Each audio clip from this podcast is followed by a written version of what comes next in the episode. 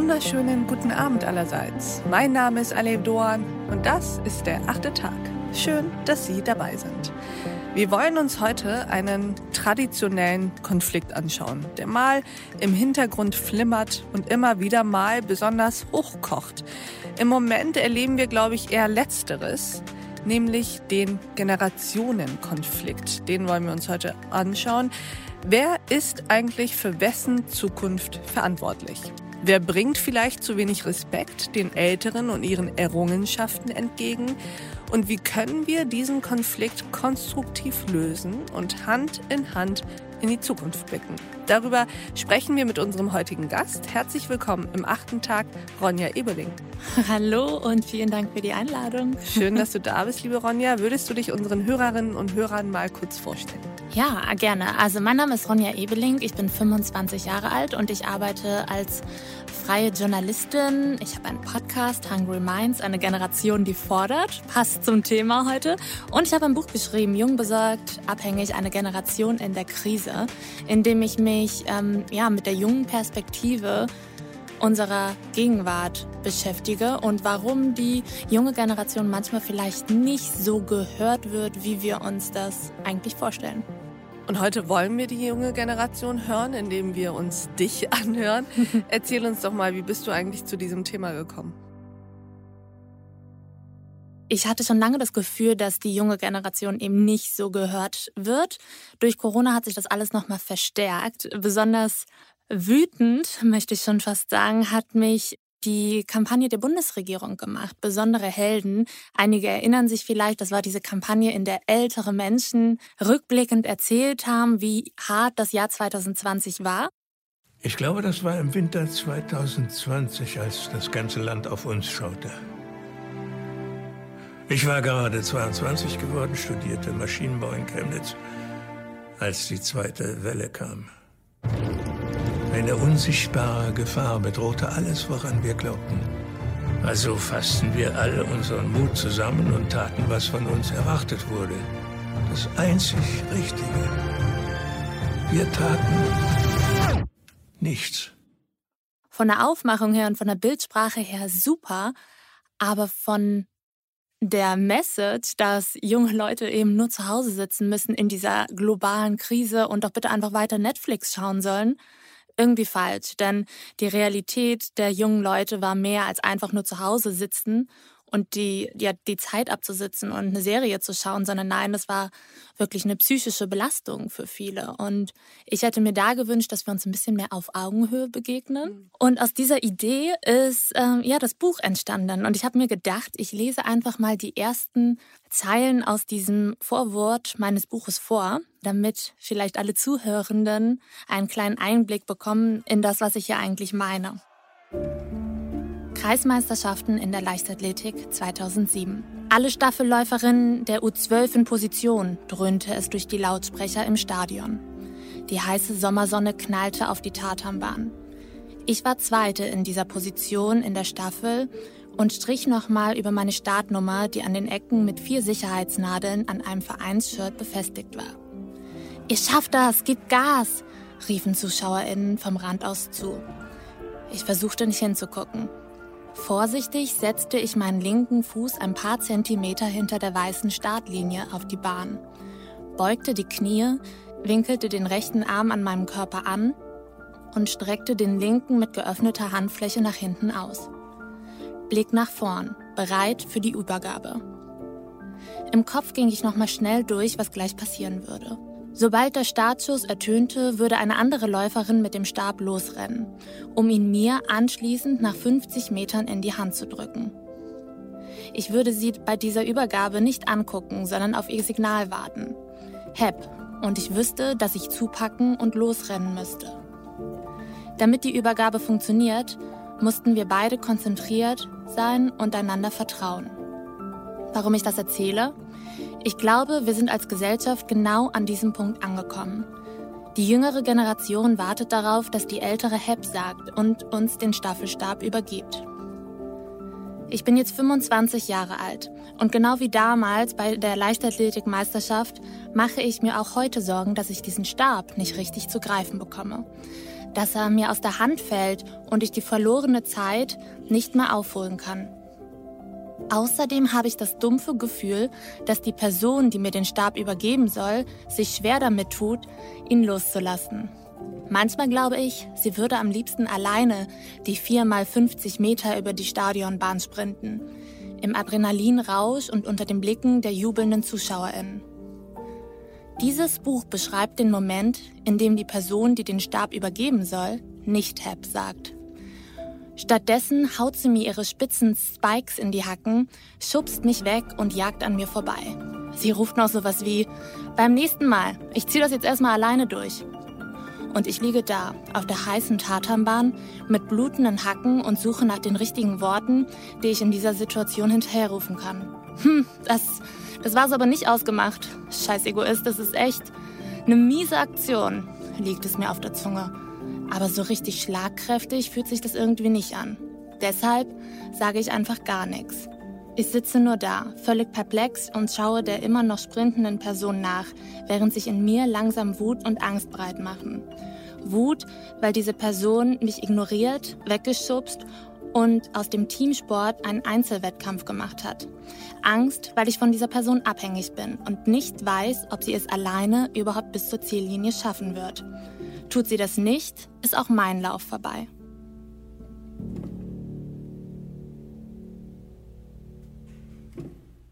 Das war die Einleitung zu meinem Buch und ähm, ich habe dieses Buch geschrieben, weil es bei dieser Staffelstabübergabe helfen soll.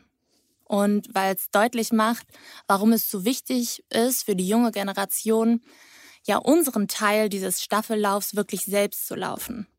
Ich finde dieses Bild, diese Metapher der, der Staffelübergabe und des gemeinsamen Laufens, des gemeinsamen Erreichens eines Ziels für die Beziehung oder die Zusammenarbeit der Generation total gelungen. Ich weiß allerdings nicht, ob ich mich dieser Analyse anschließen würde, nämlich da gibt es diese eine Stelle, in der du sagst, dass dir der Vorläufer, die Vorläuferin die Staffel nicht nur nicht übergibt, sondern dir sogar noch in die Knie tritt oder so etwas? In die Hacken, in, in die, die, Hacken, Hacken tritt, tritt mit den spitzen Spikes, ja. Versuch uns das mal aus der metaphorischen Ebene in die konkrete zu übersetzen. Wo hast du das Gefühl, tritt uns die ältere Generation in die Hacken? Naja, es passiert eigentlich in dem Moment, wo sie uns nicht auf Augenhöhe begegnet. Das ähm, passiert im Klimaschutz, wenn sie sagt, ach, ist doch alles nicht so wild. Oder das passiert zum Beispiel auch äh, beim Thema Rente. Beim Spiegel zum Beispiel wurde ein Teil meines Buches online veröffentlicht. Und wenn mhm. ich mir die Kommentare da durchlese, dann heißt es, also es sind ganz unterschiedliche Kommentare. Auf der einen Seite sind es Kommentare wie, ja, jetzt hat Fräulein oder Madame Ebeling irgendwas mit Medien studiert. Hätte sie was anderes studiert, dann müsste sie sich auch keine Sorgen um ihre Rente machen. Und das ist halt einfach es stimmt so nicht. Die Sorge um unsere Rente, also die, die Sorgen der Jüngeren, die ist berechtigt, weil unser Rentensystem ziemlich marode ist. Und in dem Moment, wo das so nicht anerkannt wird und einfach gesagt wird, hängt euch doch ein bisschen mehr rein, arbeitet doch mal ein bisschen mehr oder arbeitet, arbeitet doch überhaupt mal, hauen sie uns halt meiner Meinung nach schon mit ihren Spikes in die Hacken. Das kann ich verstehen. Wobei ich jetzt nicht unbedingt sagen würde, dass die Kommentatoren in irgendwelchen Online-Foren repräsentativ sind für die Bevölkerung ganz und gar nicht. nicht. Gott sei Dank nicht. sondern das sind, naja, ein paar Einzelne vielleicht, die ein bisschen zu viel Zeit haben. Ich habe tatsächlich aber schon das Gefühl, dass die jüngeren Generationen mehr denn je gehört werden, mehr denn je auch Einfluss auf den politischen Diskurs haben. Ich meine, das, was die Grünen seit Jahrzehnten machen, nämlich das Beharren auf Umweltschutz und auch Klimapolitik, eine andere Klimapolitik, all das hat ja Fridays for Future innerhalb von zwei Jahren sowas von durchgeboxt bis in die höchsten Ebenen, in die Wirtschaftswelt rein, aber auch in die Politik rein. Findest du nicht auch, dass die jüngeren Menschen eigentlich so viel Einfluss im Moment haben wie nie? Naja, werden da wirklich die Jüngeren gehört oder werden da, wird da zum Glück, Gott sei Dank, endlich mal auf die Wissenschaft gehört? Ich meine, es ist ja nicht so, als wäre das unsere persönliche Meinung oder mhm. als wäre das unser persönlicher Wunsch, dass wir jetzt mal ein bisschen mehr Klimaschutz machen sollten, sondern nein, es geht hier wirklich um unsere Existenz. Und es geht auch um die Existenz der Wirtschaft. Und das haben, glaube ich, mittlerweile einige da oben verstanden, ähm, dass wenn wir keinen vernünftigen Klimaschutz machen, unsere Wirtschaft auch vor die Hunde gehen wird. Das heißt, dir geht es sozusagen auch darum, dass Fridays for Future ja auch wiederum nur ein kleiner Teil der jungen Menschen ist, so wie die Kommentatoren in den Online-Foren eben nicht alle Älteren repräsentieren, repräsentiert auch Fridays for Future nicht alle Jugendlichen. Ja, auf jeden Fall. Also ich meine, vor der Wahl bestand ja dieses Bild, dass alle jungen Menschen grün wählen oder links wählen. Und ähm, jetzt haben wir gesehen, dass das Quatsch ist. Ein Großteil der Erstwähler hat die FDP gewählt. Das hat viele Menschen vielleicht. Wie erklärst du dir das? Also auf der einen Seite erkläre ich mir das durch das extrem gute Marketing oder Microtargeting hieß es ja ähm, der FDP. Ich glaube, die haben das schon sehr gut ähm, verstanden, wie Social Media im Wahlkampf genutzt werden kann. Ich glaube aber auch einfach, dass die junge Generation was anderes haben möchte. Also denen war es, glaube ich, einfach wichtig, dass die Union nicht nochmal am Hebel sitzt. Ich glaube auch, dass es sehr viel mit, in der FDP sitzen noch verhältnismäßig junge Menschen. Lindner ist auch noch im Vergleich verhältnismäßig jung natürlich. Und er ist auch ein verdammt guter Redner. Er kann sehr, sehr gut sprechen. Und ich glaube, das hat einfach viele junge Menschen überzeugt. Und ähm, auch in dem Zusammenhang, dass ich ja vorhin schon gesagt habe, viele junge Menschen haben Angst vor Altersarmut und die haben Angst, dass wir es nicht schaffen, unsere Wirtschaft in diesem Land wieder so auf Kurs zu kriegen, dass sie auch noch im Alter davon gut überleben können, also dass das alles ähm, in die Zukunft quasi steuert. Und deswegen haben sie wahrscheinlich gedacht, wenn es mit einer Partei funktioniert, dann mit der FDP.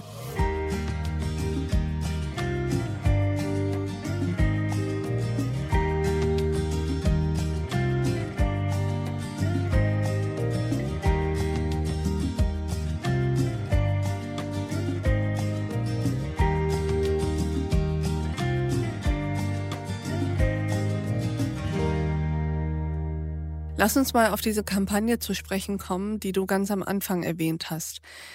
Die Kampagne, in der die Bundesregierung etwas unglücklich tatsächlich versucht hat darzustellen, dass das Einzige, was die Jugendlichen oder überhaupt die Menschen in dieser Zeit der Corona-Krise ja tun mussten, zu Hause sitzen ist.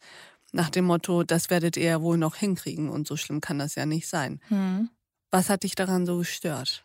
Also letztendlich haben mich mehrere Faktoren daran gestört. Auf der einen Seite war es dieser, diese Kriegsmetaphorik. Mhm. Ich finde, Corona ist mit einem Krieg nicht zu vergleichen. Das bedeutet nicht, dass die Corona-Krise nicht ähnlich tiefe Wunden in den Menschen ähm, hervorgebracht hat, aber eine andere Art von Wunder. Also es sind psychische Wundern. Es sind Sorgen, die sich jetzt so tief in das Mark der Menschen eingefressen haben. Und die wenigsten, außer, also ich meine, ich spreche jetzt nicht von ähm, Long-Covid-PatientInnen, mhm. sondern wirklich die Menschen, die die Krise erlebt haben, das sind halt existenzielle Sorgen und das hat nichts mit Krieg zu tun. Deswegen fand ich halt diese Bedienung an der Metapher schon mal falsch. Ähm, ich fand, die Kampagne hat psychische Probleme so ein bisschen verharmlost. Sie hat nicht dargestellt, wie schwierig es für viele Menschen sein kann, einfach nur mhm. zu Hause zu sitzen, in Anführungsstrichen. Und wie ich eben am Anfang schon gesagt habe, die junge Generation, dass sie einfach nur Netflix gucken und ansonsten keine anderen Themen in ihrem Leben haben, das ist nicht so easy. Gerade eben für die jungen Menschen, die in ihrem 12 Quadratmeter Zimmer in der WG hocken und keine Möglichkeit haben, da irgendwie so richtig rauszukommen. Es ging im Endeffekt, glaube ich, darum, auch aus deiner Sicht, wenn ich dich richtig verstehe. Das Schwierige an dieser Zeit war ja nicht die Abwesenheit von Spaß und die Abwesenheit von geöffneten Clubs und Bars und Kinos, sondern einfach dieser psychische Druck, der sich zum Teil bei psychisch vorbelasteten Menschen extrem Bahn gebrochen hat. Und noch viel schlimmer war das ja nicht nur für Jugendliche, die ohnehin in WGs etc. wohnen und in kleinen Zimmern, sondern für noch jüngere Menschen, mhm. die in von Armut betroffenen Familien leben und dort auf kleinstem Raum es äh, keinen Ausweg mehr sozusagen gab. Und für viele Menschen ist eben die heimelige Wohnung nicht ein Zufluchtsort, sondern eher ein Ort, an dem es auch zu Gewalterfahrungen kommen kann. Total. Also ich glaube, alle Diskussionen, die wir rund um Corona geführt haben, waren unglaublich privilegiert. Man mhm. ist davon ausgegangen, dass man in einem gewaltfreien Zuhause lebt, aber das erfahren eben nicht viele so. Man ist davon ausgegangen, gerade auch bei Schulkindern, dass sie ihr eigenes Zimmer zu Hause haben, dass sie ihren eigenen Schreibtisch zu Hause haben, dass sie eine gute Internetverbindung haben, einen Computer haben, an dem sie arbeiten können. Aber das ist eben nicht die Realität von vielen Menschen. Und um das Ganze nochmal zu sagen, es ging mir bei dieser Kampagne nicht darum, dass sich die Message bleibt zu Hause und beziehungsweise meidet Kontakte. Das war natürlich richtig. Also ich war jetzt keine Corona-Verfechterin, die ähm, gegen die Regeln war, sondern es ging einfach nur um die Art mhm. und Weise, wie diese Regeln oder beziehungsweise diese, ja, rübergebracht wurden, also wie es formuliert wurde. Mhm. Das hat mich gestört. Verstehe ich gut.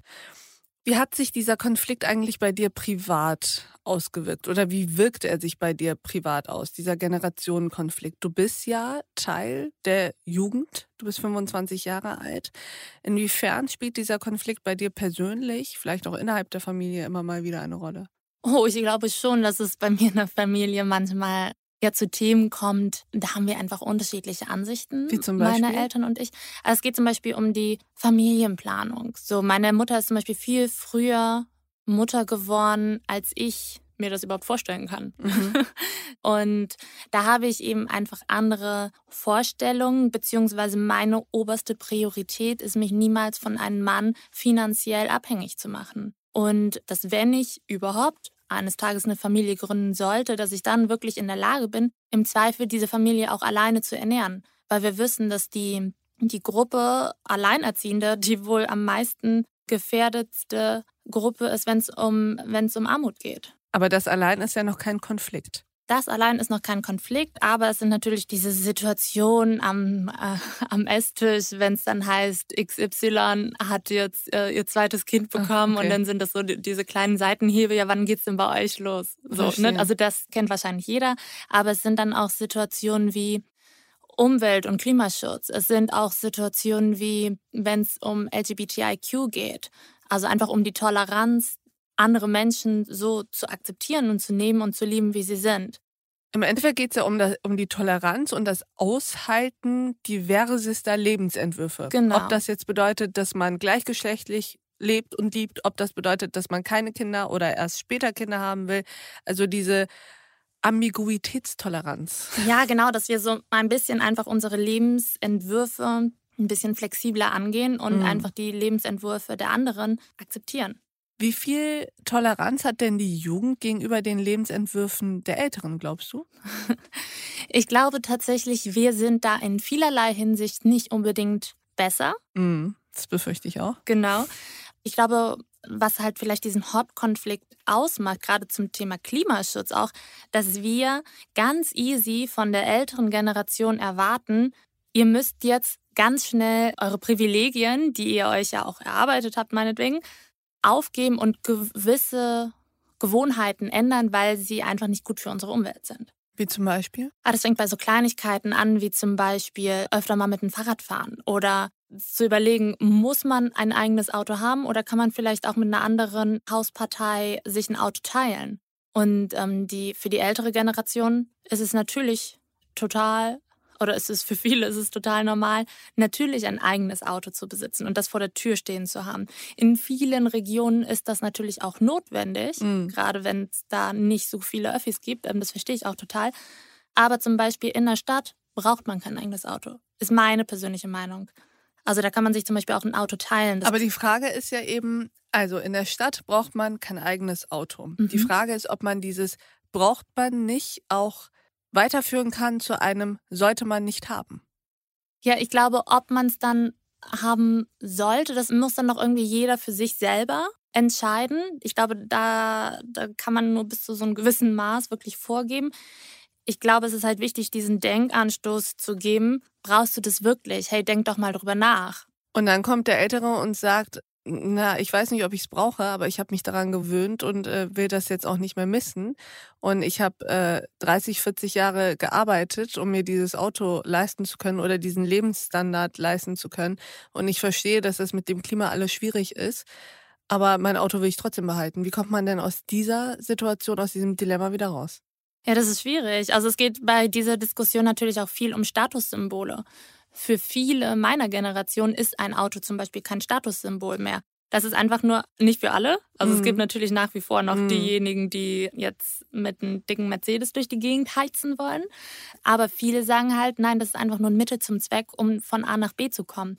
Und vielleicht ist das auch der richtige Ansatz, zu sagen, was ist ein Auto für dich? Du willst von mhm. A nach mhm. B kommen und darum geht's. Aber ich kann zum Beispiel auch, angenommen mein Vater zum Beispiel, der fährt viel Auto und ähm, er fährt halt auch richtig lange Strecken. Und dann will er auch ein vernünftiges Auto haben, in dem er einen guten Fahrkomfort hat. Mhm. So zum Beispiel. Und dann ist es halt natürlich sehr, sehr schwierig, ihm irgendwie zu sagen, ja, setz dich doch bitte mal in ein kleineres Auto, was jetzt zum Beispiel kein SUV ist oder so. Mhm.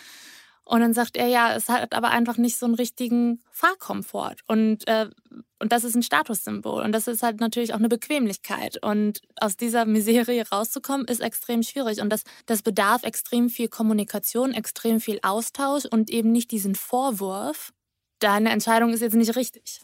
Bedarf es auch vielleicht der Akzeptanz, dass gewisse Dinge bei den älteren Generationen nun mal so sind und das schon seit Jahrzehnten und dass es zu viel verlangt wäre von ihnen zu erwarten, dass sie sich ändern.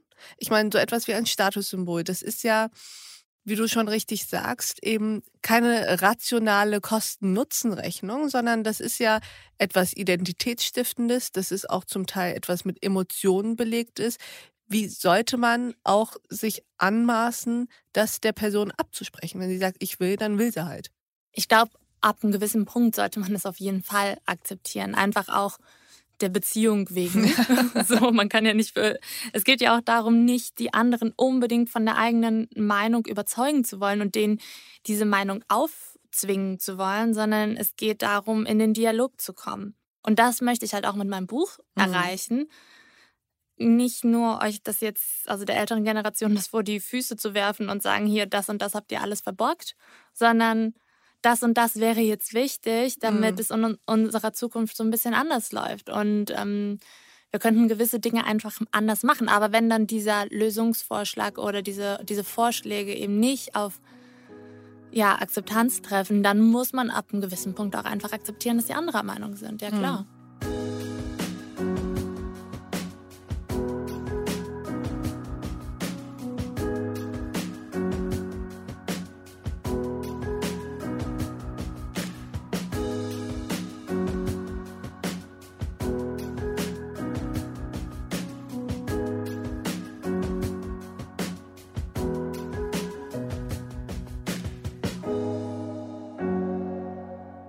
Dieser Generationenkonflikt hat, finde ich, im Bundestagswahlkampf auch zumindest begleitend, aber doch immer vorhanden eine Rolle gespielt. Immer wieder ging es um die Verantwortung, die Ältere gegenüber den Jüngeren hätten, in der Frage auch, wen sie tatsächlich wählen und wer sich so verhält, dass es, Stichwort Klimaschutz, für eine Zukunft sorgt, in der die Jugendlichen genauso gut leben können, wie die Älteren es ihrer Zeit getan haben. Wie hast du das beobachtet? Mhm. Ja, es ging ja gerade auch um Social Media darum, dass die ältere Generation den Jüngeren ihre Stimme geben mm. sollte. Mm. Fand ich tatsächlich schwierig, weil das natürlich auch dieses Klischee-Denken gestärkt hat, dass die jungen Menschen eben nur Grüne wählen und die alten Menschen eben nur andere Parteien. Mm. Und dem ist einfach nicht so. Ich meine, ältere Menschen haben auch einen Sinn für Klimaschutz. Sie sind da zum Teil auch schon auf die Straße für gegangen und haben demonstriert. Und die wählen vielleicht auch schon ziemlich lange die Grünen. Was macht dir denn Hoffnung, dass wir aus dieser Situation wieder rausfinden? Hast du das Gefühl, dass sich die Generationen wieder einander annähern? Oder was müsste passieren, damit sie sich wieder einander annähern? Das Wichtigste ist einfach mal offen in den Dialog zu gehen, ohne du hast aber, du solltest aber, sondern einfach nur, hey, wie geht's dir eigentlich? Und was beschäftigt dich eigentlich? Das kann zu Hause am Küchentisch sein, mm. das kann aber auch in Unternehmen sein. Also ich werde ja zum Beispiel auch ähm, von Unternehmen gebucht und bespreche dort intern mit denen darüber, wie unterschiedliche Generationen miteinander arbeiten können. Und dann gibt es zum Beispiel Talks, in dem Jüngere oder auch die Älteren einfach mal sagen, das und das beschäftigt mich gerade. Mhm. Und dann suchen wir zusammen nach Lösungswegen. Und dann suchen wir vielleicht auch zusammen nach Lösungswegen, dass sie sich besser ergänzen können, dass sie mehr voneinander lernen können. Und das Wichtigste ist aber, die Grundlage für all diese Gespräche ist einfach, sich auf Augenhöhe zu begegnen, ohne vorher zu judgen. Ich glaube auch, dass wir in unseren öffentlichen Diskursen uns oft so ein bisschen im Kreis drehen bei der Frage, über wen sprechen wir hier eigentlich. Und wir oft immer nur über die vermeintlichen Probleme der vermeintlich Privilegierten sprechen. Und ich glaube auch, dass der Blick auf die Jugend im Großen und Ganzen schon so ist nach dem Motto, die haben es so gut, wie wir alle es noch nie hatten. Die leben in Zeiten ohne Krieg, die leben in Zeiten der Demokratie und auch der verhältnismäßigen wirtschaftlichen Sicherheit, der ökonomischen Sicherheit. Die Jugend, die ist unbesorgt, flexibler denn je, unabhängiger denn je. Und du sagst ja so ein bisschen, es ist nicht so. Du sagst, die Jugend, die ist besorgt und abhängig. So heißt ja auch das Buch, das du geschrieben hast. Wie besorgt und wie abhängig bist du eigentlich? Naja, du hast jetzt gerade zum Beispiel von der wirtschaftlichen Freiheit gesprochen, die wir alle haben. Ich glaube, wir stehen jetzt gerade in unserer Wirtschaft an einem Wendepunkt, in dem wir in äh, zukunftsfähige Technologien investieren sollten und in Forschung investieren sollten. Und das ist zum Beispiel ein Punkt, der mich letztes Jahr extrem wütend gemacht hat, als es darum geht, ähm, dass große Firmen Kurzarbeitergeld beantragt haben, was ja an sich total richtig ist, wo die Regierung meiner persönlichen Meinung nach aber einen Fehler gemacht hat oder beziehungsweise den Unternehmen ein zu großes Schlupfloch geboten hat, war, dass sie nicht die, die Voraussetzung gesagt haben, wenn ihr Kurzarbeitergeld beantragt und ausschüttet, dann dürft ihr keine Dividenden zahlen. Mhm. Weil letztes Jahr haben, glaube ich, ähm, der Großteil der DAX gelisteten Unternehmen Kurzarbeitergeld beantragt und ausgeschüttet, aber haben insgesamt auch Milliarden Euro an Dividenden ausgeschüttet. Und für meine Generation wäre es einfach besser gewesen, wenn diese Dividenden in dieser Krise einfach in ähm, zukunftsfähige Technologien und in Forschung gesteckt wurde, um in Zukunft auch die Arbeitsplätze zu sichern. So ein bisschen stehen wir immer wieder vor dem Problem, dass man das Gefühl hat, die älteren Generationen, die dies schon geschafft haben, die gesettelt sind sozusagen, die kümmern sich darum oder die blicken vor allem, nicht alle natürlich, aber vor allem auf den Status quo, auf die Gegenwart. Wie geht es uns jetzt und wie können wir dafür sorgen, dass es uns immer so gut wie jetzt gerade und dass sich an dem Jetzt nichts ändert, während die Jugend vor allem in die Zukunft guckt und sich fragt, was wird sich auf jeden Fall ändern und was müssen wir jetzt tun, damit die Änderungen positiver Art sind. Und das ist ja so ein bisschen, das liegt ja in der Natur der Sache, dass die Jugend eher in die Zukunft blickt und sagt, wie wollen wir eigentlich in 20 Jahren leben? Und die älteren Generationen, ich sag mal 50, 60, 70-Jährige, sich vor allem fragen, wie kann ich jetzt besonders gut hm. leben? Wie lässt sich dieses Problem, lässt sich das überhaupt auflösen? Naja, also das Ziel sollte sein, ja nicht nur jetzt gut zu leben, sondern auch in Zukunft gut leben Aber es liegt ja in der Natur also, der Sache, dass recht. die Älteren an der Zukunft natürlich nicht so interessiert sind, weil die nehmen daran nicht teil. Naja, doch, ich glaube, der Vorwurf zu sagen, Ältere interessieren sich nicht für unsere Zukunft, ähm, der ist falsch, weil sonst würden wir die ältere Generation jetzt schon als sehr, sehr herzlos darstellen, weil sie viele Menschen, selbst wenn sie keine eigenen Kinder haben, haben sie irgendwelche jungen Menschen in ihrem Umfeld, die ihnen an Herzen liegen. Und deswegen wäre, glaube ich, falsch zu sagen, die interessieren sich nicht per se für die Zukunft. Ich glaube, was vielen Menschen fehlt, ist einfach dieser, dieser realistische Blick auf die Dinge, dass wir zum Beispiel auch beim Klimaschutz nicht so weitermachen können, wie wir jetzt, wie wir es jetzt gerade tun. Ich glaube, die Flut und ähm, ja, die Flutkatastrophe in NRW und Rheinland-Pfalz hat das, viel, vielen Menschen auch nochmal vor Augen geführt. Und ich glaube tatsächlich, dass das ein Ereignis war, das unglaublich schlimm war, aber irgendwie, also wenn man den Ganzen irgendwas Positives abgewinnen möchte, dann kann man vielleicht sagen, dass es vielen Menschen vor Augen geführt hat, dass wir was ändern müssen. Mhm. Und genauso wie beim Thema Rente. Ich meine, wir können jetzt sagen, der jetzigen Genera Generation geht es jetzt ähm, halbwegs gut, obwohl es da ja auch schon sehr, sehr viele gibt, die im Rentenalter Flaschen sammeln müssen, was ich finde eine Katastrophe ist. Mhm.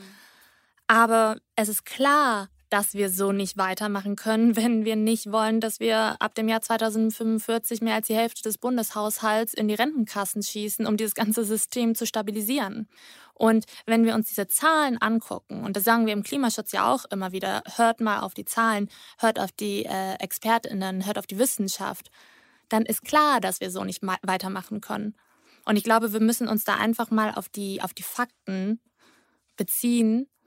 Und dann wird den älteren Generationen das auch klar, dass wir so nicht weitermachen können. Und vor allem, und das ist vielleicht ein sehr schöner Schlusspunkt für dieses Gespräch, sagst du ja, dass es eben bei weitem nicht so ist, dass die Jungen nur an der Zukunft interessiert sind und die Älteren sich nur um ihre Gegenwart scheren, sondern du sagst ja, es gibt da eine gemeinsame Basis, äh, auf der alle daran interessiert sind, dass dieser Planet, diese Menschheit und diese Gesellschaft auch in 20, 30, 40 Jahren noch im besten Falle genauso schön leben kann, wie es jetzt tut. Und daraus lässt sich doch sehr viel machen. Und du plädierst für einen Dialog und für mehr Austausch auf Augenhöhe. Genau. Und ich würde mir wünschen, dass wir die Chance gemeinsam ergreifen, wirklich etwas voneinander zu lernen. Weil ich glaube, wenn wir erstmal in diesem Austausch sind, dann können die Jungen unglaublich viel von den Älteren lernen, von ihren Erfahrungen lernen und die Älteren können aber vielleicht auch von den neuen Ideen der Jüngeren lernen. Und wenn wir das alles zusammenpacken, dann kann es doch nur gut werden in Zukunft, oder? Gemeinsam. Ich würde sagen, ja. Und ich finde, dem ist auch nichts mehr hinzuzufügen. Liebe Ronja Ebeling, vielen Dank, dass du bei uns am achten Tag warst. Ich danke für die Einladung. Und ich danke auch Ihnen, liebe Hörerinnen und Hörer, fürs Mithören und Mitdenken. Und ich würde mich freuen, wenn wir uns im nächsten achten Tag wieder begegnen. Bis dahin, auf sehr, sehr bald. Ihre Alev Doan. I need to get my story straight. My friends are in the bathroom, getting higher than the Empire State. My lover, she is waiting for me just across the bar. My seat's been taken by some sunglasses, asking about a scar. And I know I gave it to you months ago. I know you're trying to forget. But between the drinks and subtle things, the holes in my apologies, you know, I'm trying hard to take it back. So if by the time the bar closes and you feel like falling down, I'll carry you home tonight.